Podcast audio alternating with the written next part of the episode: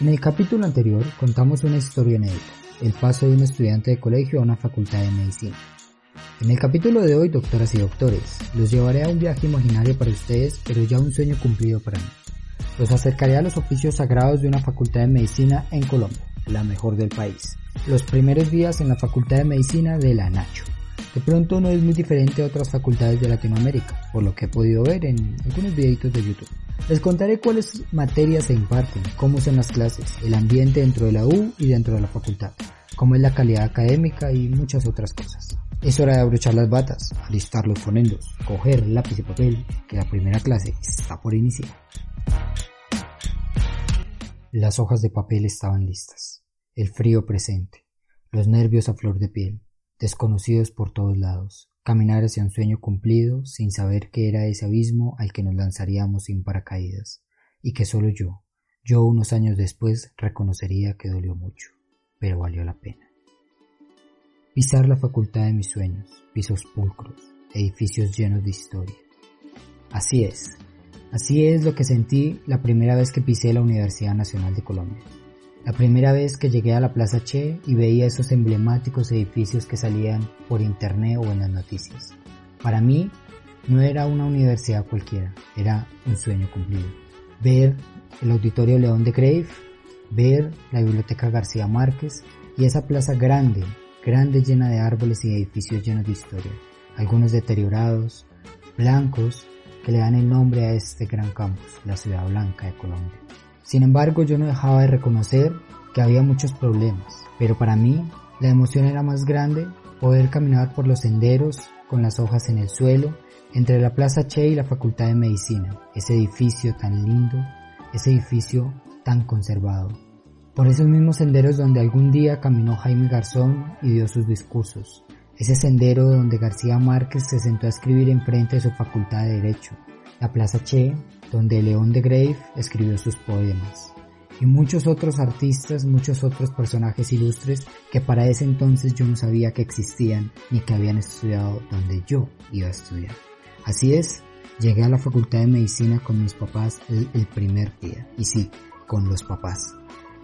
Ya que en la semana de inducción lo más importante para los estudiantes nuevos en la Universidad Nacional es una reunión que hacen con los padres de familia para comentarles de qué va esto, de qué es la medicina.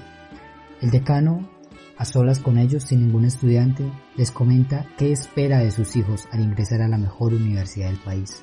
Les comenta qué es la medicina, qué es estudiar medicina. Les comenta un poco de todo lo que yo les estoy contando en estos capítulos de este podcast. Les comenta también que si los chicos no tienen un nivel de inglés adecuado van a sufrir mucho. ¿Y qué razón tenía él? Les comenta también un poco sobre los costos, sobre la calidad de vida de un estudiante de medicina y los alerta para que nos apoyen porque no es un camino fácil el que vamos a tomar.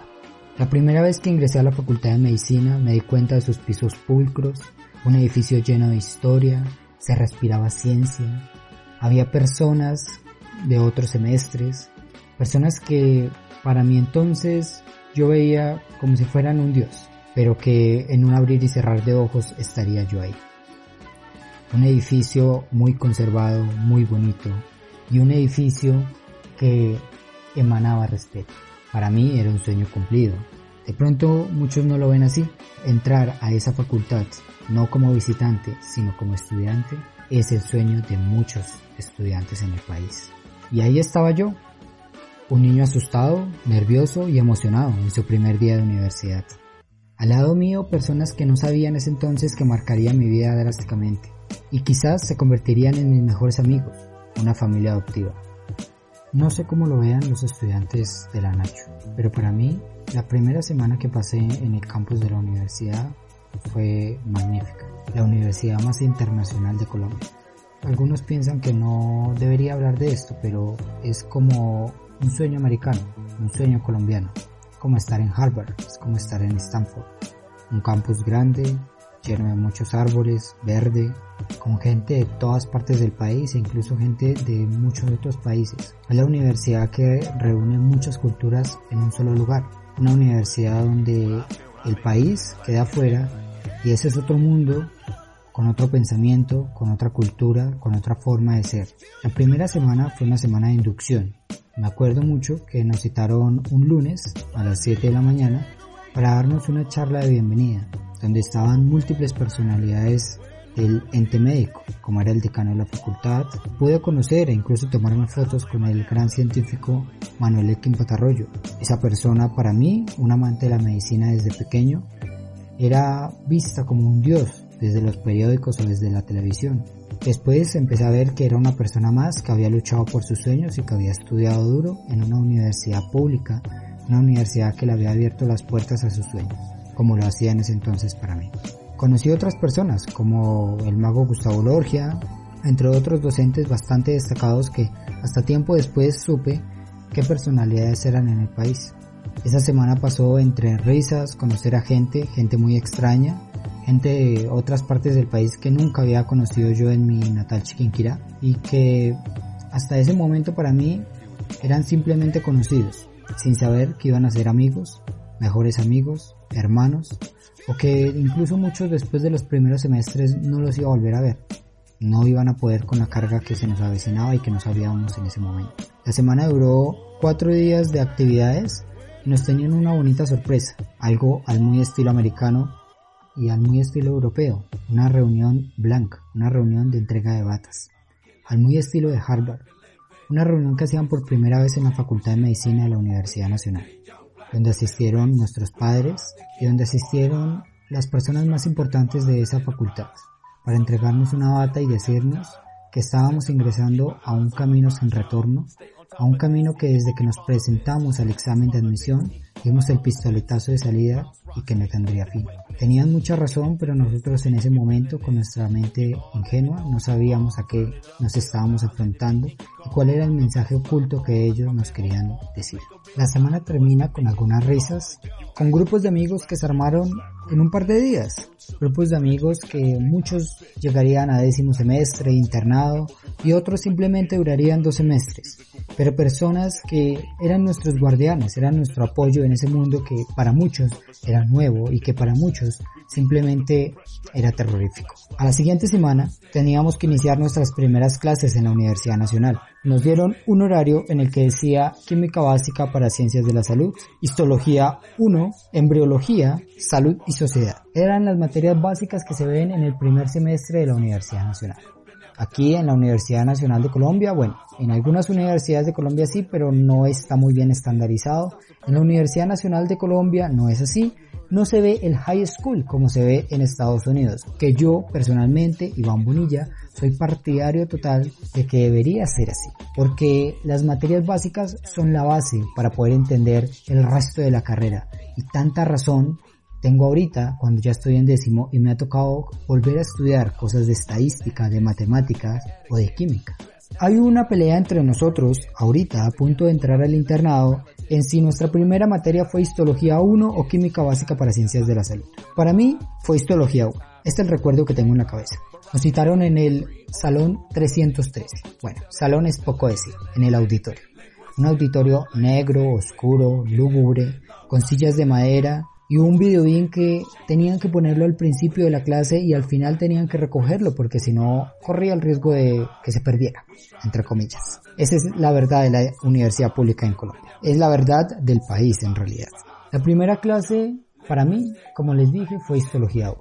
Ingresamos a esa aula con prácticamente 130 personas o más, gente que no conocíamos, con los pequeños grupitos que habíamos armado en la semana de inducción, como si fuera una amistad de años como si tu mejor amigo del colegio hubiera querido estudiar medicina, hubiera pasado el mismo tiempo que tú en la misma universidad. Ingresa un doctor, un doctor ya entrado en años pero con una sabiduría inmensa, el doctor Timas Denis Contreras.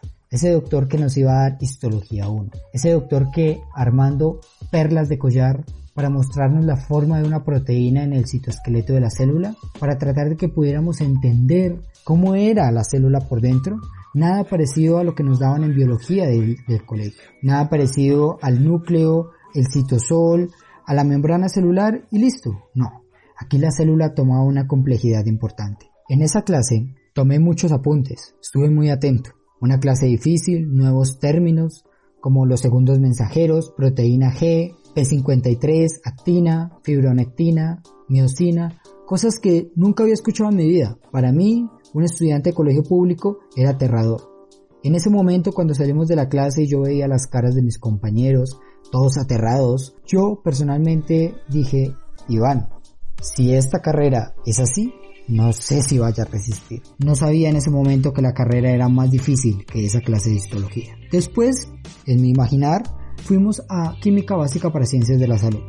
Había temas que ya había visto en el colegio pero que me tomaron por sorpresa, como por lo menos la ley de Avogadro, cómo balancear una ecuación química, cosas que para mí en medicina no tenían cabida. Bueno, en ese momento. Yo había ingresado a estudiar medicina motivado en que no iba a haber nada de matemáticas, pero me estaba equivocando, porque en realidad la matemática es necesaria en la medicina. Después fuimos a Salud y Sociedad, algún otro día de la semana.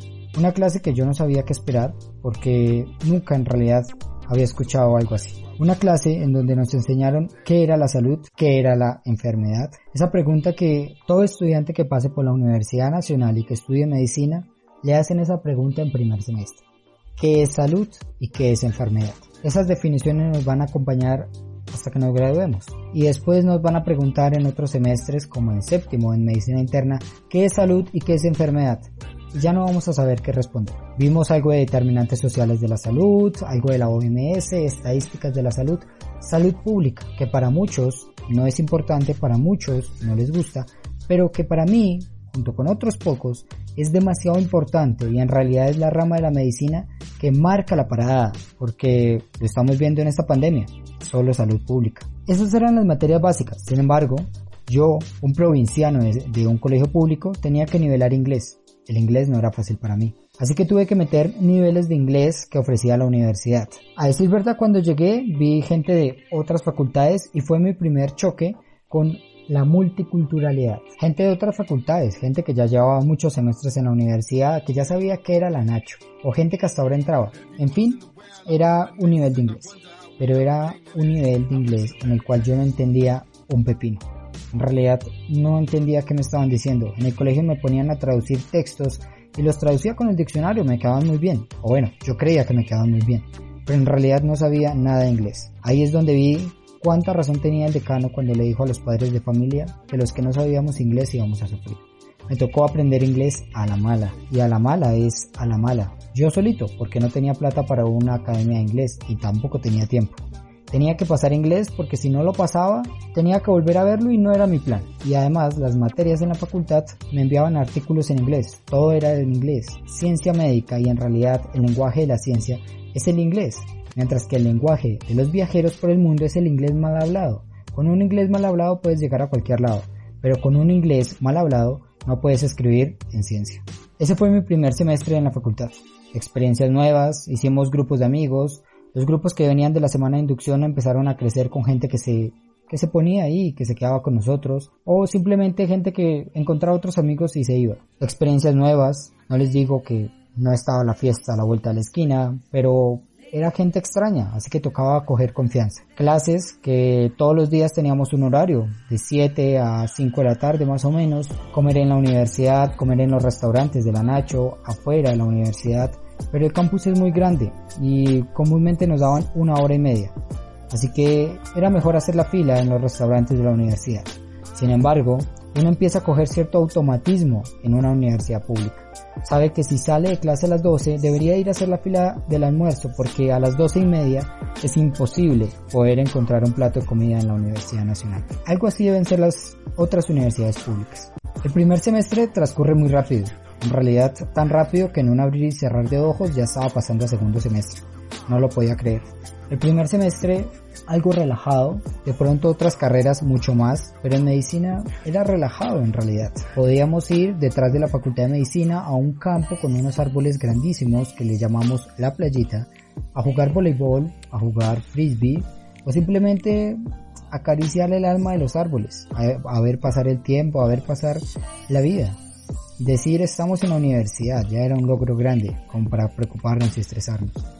Los primeros parciales venían, no eran como en el colegio, ni eran parciales como en el colegio que te hacían uno, dos o tres y tú los perdías. Era un solo parcial, no te hacían recuperación, 60 preguntas, selección múltiple, algunas, algunas abiertas, preguntas difíciles. En realidad estaban evaluando si tú estabas ahí para aprender o simplemente para pasar el tiempo. ¿Qué les puedo decir? Gracias a Dios pasé todas las materias, pero hubo compañeros que no fue así. Hubo compañeros que en el primer semestre se retiraron porque no era el sueño que ellos querían, o simplemente los papás los habían obligado a entrar a medicina porque sacaron un buen puntaje en el examen de admisión. Esta carrera no era para todos y nos mostraba eso día a día.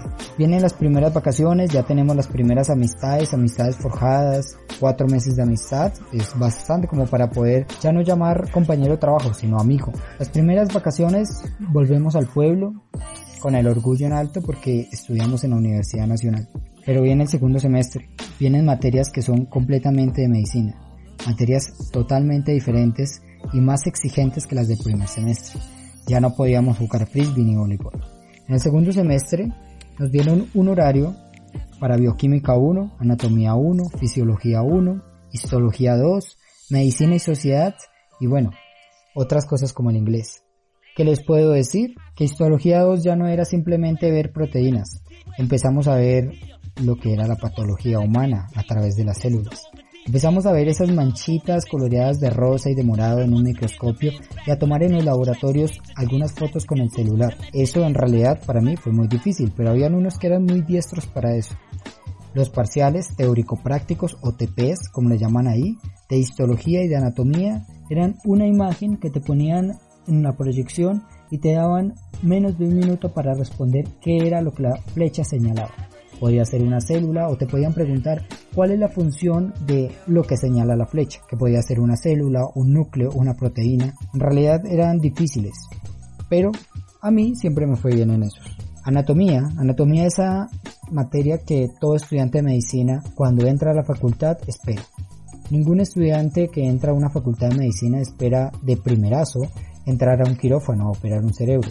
Espera entrar a un, a un anfiteatro a ver anatomía, a ver un cuerpo. En realidad, tengo que decir que la Universidad Nacional tiene uno de los anfiteatros más bonitos y más grandes del país. A pesar de los problemas que tiene de no tener cuerpos para estudiar medicina, soy un fiel creyente de la universidad donde alguna vez vino a enseñar anatomía, la Target, de que la única forma de aprender medicina es estudiando anatomía. La única forma de estudiar anatomía es con un cuerpo no con una simulación. Así que esa materia empezamos a ver extremidades, brazos, piernas, nada de la parte axial del cuerpo, ni tampoco cabeza ni cuello. Pero sí que fue difícil aprendernos los músculos del brazo, del antebrazo y de la mano. La circulación y la irrigación del miembro superior no es para nada fácil.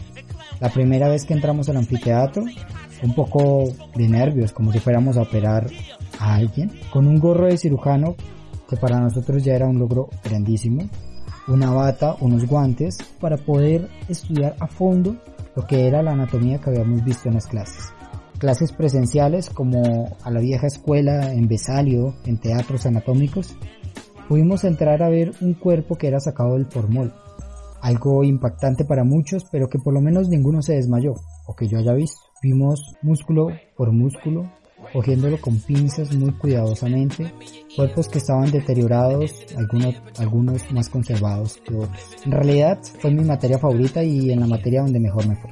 También habían TPs, pero estos TPs eran con el cuerpo, el cadáver, con un alfiler y un personaje que en el eco espantoso, en el eco bastante terrorífico de ese anfiteatro decía Roten, simplemente había un minuto por pregunta un minuto para responder una pregunta de, sacada de un libro de anatomía o de la cabeza loca de un profesor de anatomía y una anatomía como Gray que tiene casi mil páginas y que tiene cada milímetro, cada imperfección, cada accidente anatómico del cuerpo humano. Viene bioquímica 1. Bioquímica 1 es una de esas materias que tú la ves, cuando acabas la materia se te olvida todo. Es una materia necesaria, pero es una materia que en realidad es un mundo aparte. Nada como anatomía, nada como histología. Química pura aplicada al cuerpo la química del carbono en su mayor expresión. Ver cómo el cuerpo puede transformar los alimentos y cómo los transforma en energía y cómo la célula obtiene esa energía, la transforma en oxígeno, la transforma en ATP por medio del famoso ciclo de Krebs. Ese ciclo que tanto estudiamos para los parciales que en realidad no nos lo preguntaron y hasta el día de hoy no lo he utilizado ni una sola vez. De pronto en investigación, pero a un paciente nunca le he explicado el ciclo de Krebs. Bioquímica 1 es esa materia que son clases magistrales sobre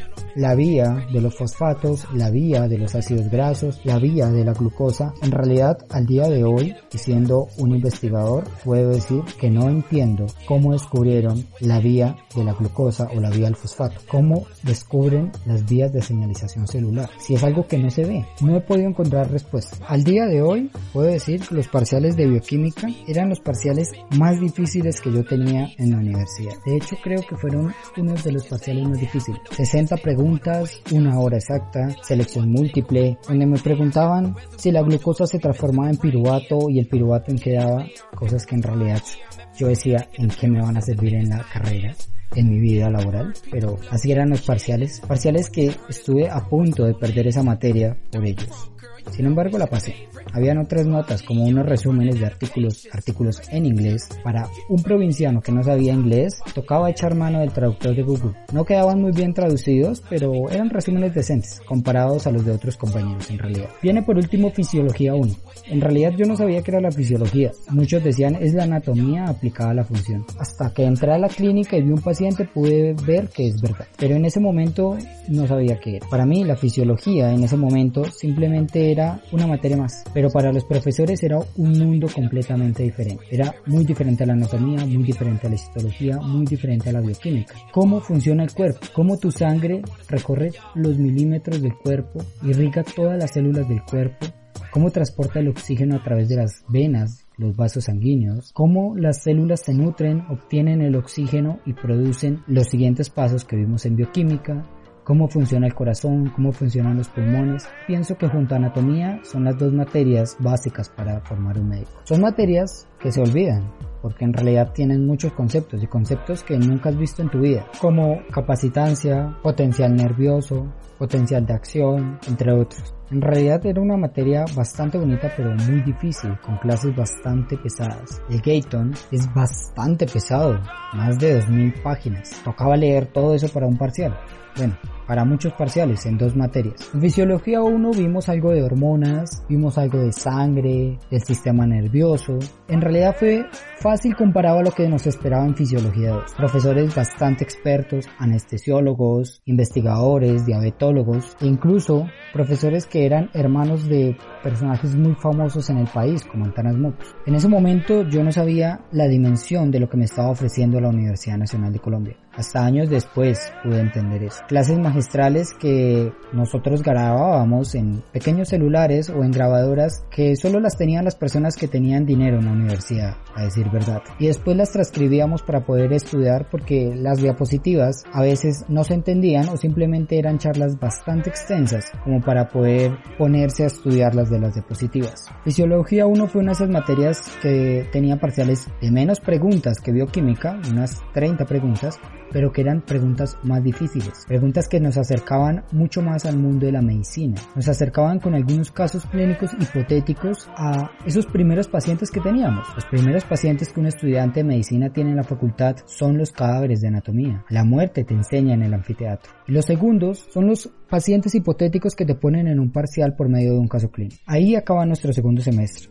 Parciales que me hicieron llorar, casi pierdo fisiología 1, tengo que decirlo, dependía de un parcial, un parcial de el tema de sangre, que en realidad no entendía qué era el RH, qué era o positivo o negativo, AB, todo eso era bastante difícil para mí, para alguien que no había visto eso en biología del colegio, pero que no podía echarme para atrás, no podía decirle a mis papás que esto no era lo mío, cuando mi papá todos los días me llamaba y me preguntaba si en realidad era lo que yo esperaba y lo que yo quería estudiar. Estaba a tiempo para salirme de la carrera, sin embargo, había algo que me decía, resiste, la cosa se pone mejor. Dejemos este capítulo acá. Dos primeros semestres en la universidad. Para finalizar, ¿qué te puedo decir? ¿Qué claves te puedo dar a ti, estudiante que va a ingresar a una carrera como medicina para estudiar histología? Toma las fotos de las placas que te muestran. Eso te va a ayudar a estudiar muchísimo. Lee el libro, Leer es la única forma de estudiar en una carrera como medicina. A mí no me funciona hacer resúmenes, solo leer. Si quieres graba las clases, después puedes sacar preguntas y preguntarle al profesor. En realidad no es como en el colegio que nos da pena preguntar, en la universidad es necesario preguntar. Bioquímica, bioquímica es una materia que tienes que dibujar y hacer las vías de señalización de todas las que te van a enseñar en esa materia. Los laboratorios son esenciales, es la base para poder entender la materia. Fisiología, tienes laboratorios, son esenciales para poder entender la materia, pero lo básico acá es poder encontrar la lógica cuando lees. Leer un libro de fisiología no es fácil, pero cuando lo lees tienes que entender por qué pasa A y por qué pasa B y cómo se relacionan. Materias como anatomía, para mí, pienso que es una materia que está muy mal enseñada en todas las facultades de medicina del mundo, porque lo enseñan a la memorización. En realidad es una materia que deberían enseñar a la lógica. Sin embargo, es para mí la materia más importante de un médico. Y en este momento todavía lo enseñan a memorizar y preguntan a memorizar. Así que ahí tienen la clave. Leer el libro para mí es fundamental, pero memorizar por medio de otras técnicas como fichas podría servir. Y bueno, química básica, la química debería venir desde el colegio, pero en mi caso no fue así. Bueno, doctoras y doctores que escuchan podcast, plantos y plantas, gatos y gatas, aquí dejemos este capítulo. Nos vemos en el siguiente podcast.